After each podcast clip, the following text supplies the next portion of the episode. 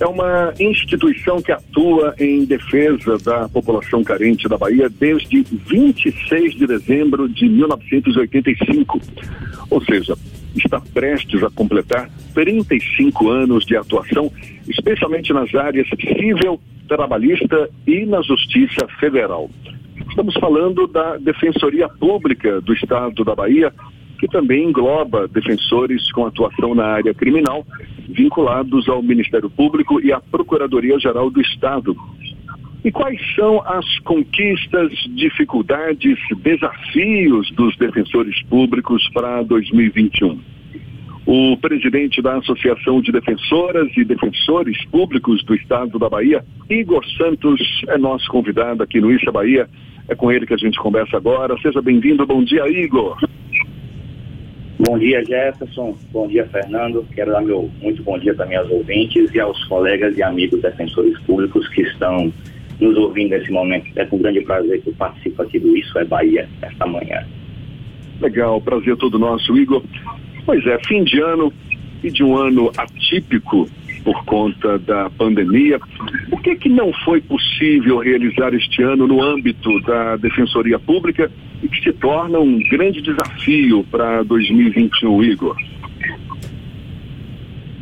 Jefferson, eu primeiro eu agradeço a pergunta. Eu acho que como, como defensor público, o nosso maior desafio nesse ano foi realizar o nosso trabalho, que é essencialmente de, de ouvida dos nossos assistidos, né, da população carente, por meio aí dessa, dessa barreira digital, digamos, né? Infelizmente, os atendimentos físicos eles tiveram que ser interrompidos, assim como nós aqui, né? Estamos aqui virtualmente conversando e para a gente que lida com essa população carente, o, olho no olho, a sensibilidade, ela teve que ser, eu diria que reaprendida, né?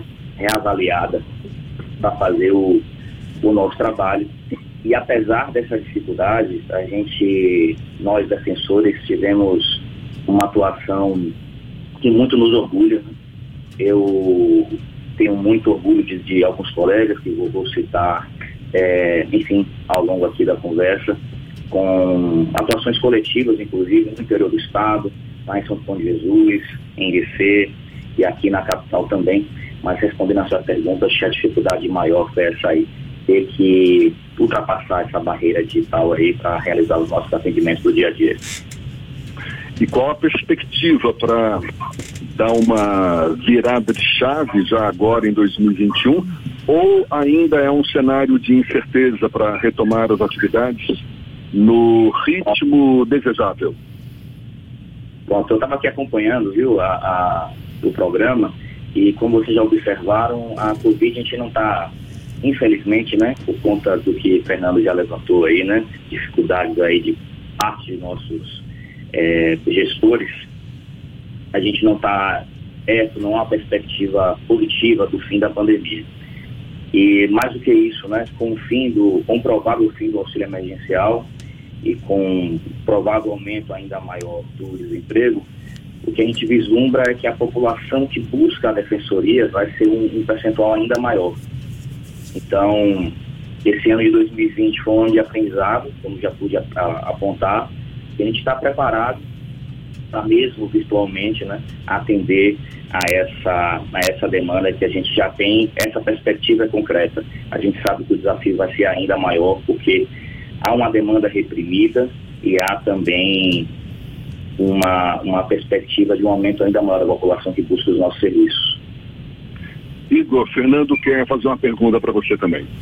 Igor, há uma dificuldade histórica da Defensoria Pública do Estado da Bahia por conta de limitações orçamentárias, de limitação de infraestrutura, não por conta é, do empenho da, dos defensores, mas por conta da própria infraestrutura é, do Estado que dificulta um pouco o acesso à defensoria os defensores públicos gerais, inclusive, têm feito gestão para tentar melhorar isso.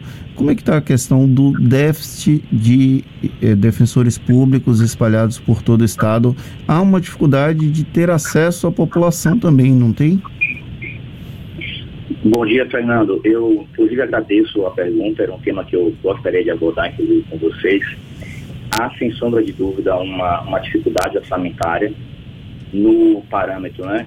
A Defensoria está no mesmo patamar constitucional do Ministério Público e do Poder Judiciário. E, lamentavelmente, por um, uma questão até de, de histórica, eu diria, há esse déficit orçamentário. Mas, apesar desse déficit, eu tenho muito orgulho dos, dos, dos meus colegas defensores, porque já alcançamos né, várias comarcas que antes é, não tinham a cobertura da defensoria. Um, exemplo, né? Uma minha primeira comarca, há seis anos atrás, foi a Amargosa, uma comarca que estava fechada, passei dois anos naquela unidade. Temos Irecê, que há, há menos de cinco anos também, foi instalada a defensoria. Temos uma perspectiva de instalação na comarca de Cachoeira e dentre outras é, comarcas, mas sem sombra de dúvidas, uma das lutas da associação é a busca dessa ampliação do, dessa perspectiva orçamentária, porque ela é imprescindível, né? Inclusive, Fernando, eu, eu gostaria de trazer aqui essa a memória, né, trazer a lembrança que desde a emenda constitucional de número 80 há uma determinação constitucional para que a defensoria esteja em todas as comarcas da, do Brasil.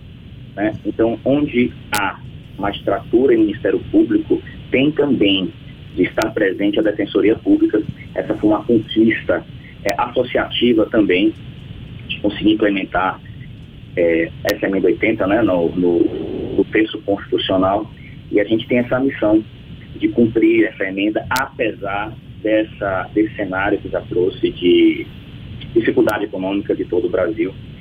Inclusive, é uma luta nossa agora no Congresso para 2021 fazer com que a expansão da Defensoria Pública seja excepcionada de todas as regras orçamentárias que vão, vão ser aí é, implementadas. A gente está acompanhando esses, esses pacotes econômicos em Brasília, mas é deixar claro com a população que, longe de ser um gasto, isso é um investimento em desenvolvimento social eu com muito orgulho, a gente costuma falar com, com os colegas, né, que o defensor público é um agente de transformação social.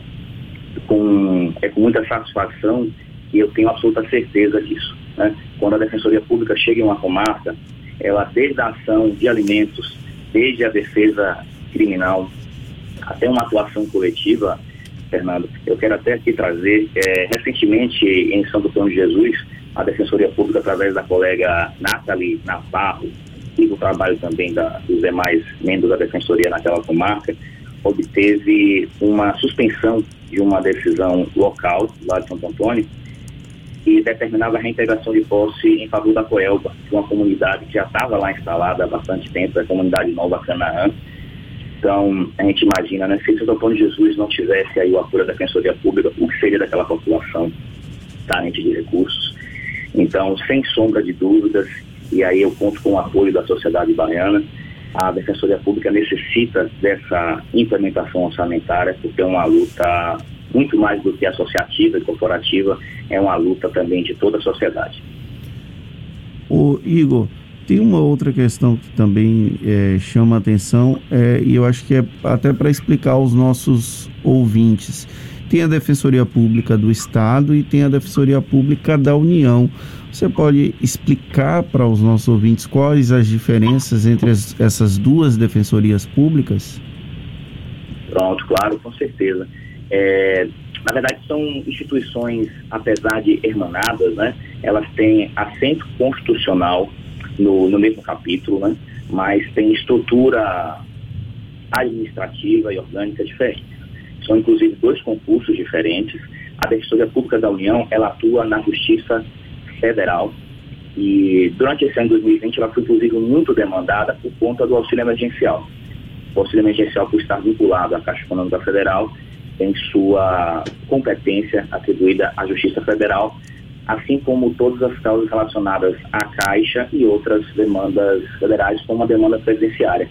Então, a relação contra Minha Casa Minha Vida, né, relacionada à Caixa, ou o benefício do auxílio-doença, ou benefício de proteção continuada, que é comumente entendida como BPC, ou alguns colegas, alguns colegas não, mas alguns, algum, parte da população vulnerável chama da apostadoria especial, é uma demanda da DPU, é a Defensoria Pública da União, que tem sede aqui na Bahia, aqui na Avenida Paulo VI.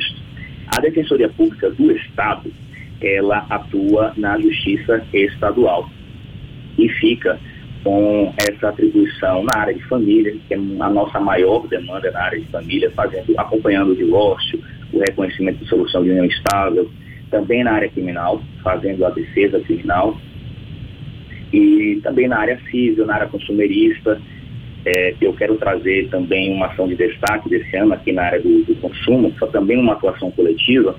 E a gente diz coletiva, Fernando e Jefferson, porque não abrange apenas a, ação, a demanda de Dona Maria, de, de Dona Juliana, que está nos acompanhando.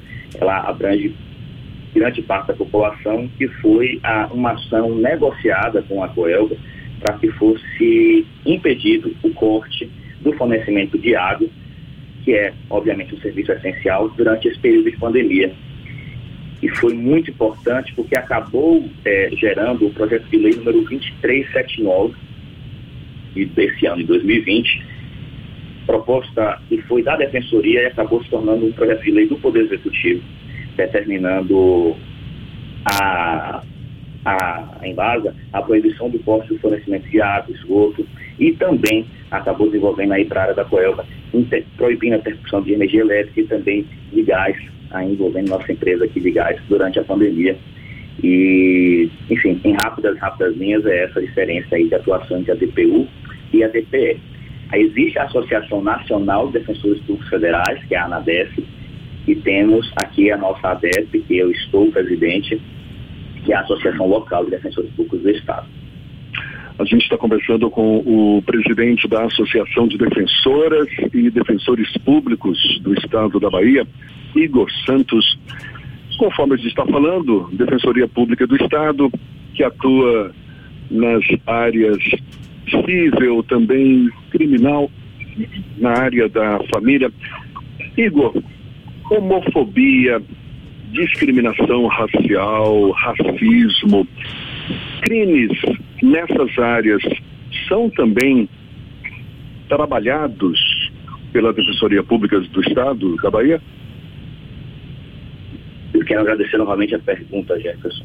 É com muito orgulho eu, eu posso dizer aqui, acredito que em nome de todos os defensores, que essa é uma área extremamente sensível e a atuação em direitos humanos, nós temos um núcleo especializado em direitos humanos aqui na capital, ela é de extrema relevância, também na área de educação em direitos, né? estabelecer e tratar com a população dos direitos da, da população LGBTQ+, a, o combate ao racismo, né, que infelizmente né, durante, durante o ano de 2020 ele ficou muito, muito evidenciado. Toda a, tratamento da população que se encontra vulnerável, ela é com muito orgulho objeto de trabalho da Defensoria Pública do Estado e também da, da União na, nos momentos aí que tem essa afetação aí, digamos, à, à Justiça Federal. Eu, inclusive, quero dar destaque também ao GT, né? Nós temos um, um grupo de trabalho pela igualdade racial, que foi criado não por acaso, no dia 20 de novembro do ano passado, eh, Jefferson e Fernando. E durante a pandemia, a gente conseguiu mapear né, todas as comunidades quilombolas aqui do estado e foi expedida recomendação para cada gestor do executivo municipal, no qual se encontrava aí a, a se encontra a comunidade quilombola, para fazer destaque né, as determinações constitucionais e trazer esse olhar e esse cuidado a essa comunidade, né? como a determinação para entrega de cestas básicas, manutenção da merenda escolar para as crianças quilombolas. Então, a gente tem todo esse essa atuação aí nessa área. E ainda no, no, no que toca ao combate ao racismo, eu quero também fazer menção à Defensoria Pública do Rio Grande do Sul, aos colegas gaúchos, que naquele, naquela situação que infelizmente aconteceu no Carrefour, que foi o assassinato a pauladas, né? João Alberto, lá a, a Defensoria buscou, através de uma ação coletiva novamente, uma indenização, plano moral em torno de 200 milhões de reais, a, a ser destinada a um fundo, né? E também a determinação que o Carrefour apresente um plano de combate ao racismo. Então, para dar um destaque que nós temos, enquanto instituição, não só no âmbito local, mas também no âmbito nacional, esse cuidado e essa missão de combater toda e qualquer forma de discriminação. Maravilha. Muito obrigado, Igor. Igor Santos, presidente da Associação de Defensoras e Defensores Públicos do Estado da Bahia. Boa sorte, parabéns pelo papel tão nobre dos defensores públicos e que fica aqui a, o desejo, claro, de que 2021 seja melhor do que 2020, que o Ministério Público retome suas atividades da forma desejável, no curto espaço de tempo possível. E muito obrigado pela sua participação, Igor. Bom dia e até uma próxima, amigo. Muito obrigado novamente, Jefferson. Muito obrigado também ao Fernando. Um bom dia a todos e deixar só essa mensagem. A Defensoria Pública está firme, está presente e pronta e capaz de atender a toda a população do estado da Bahia.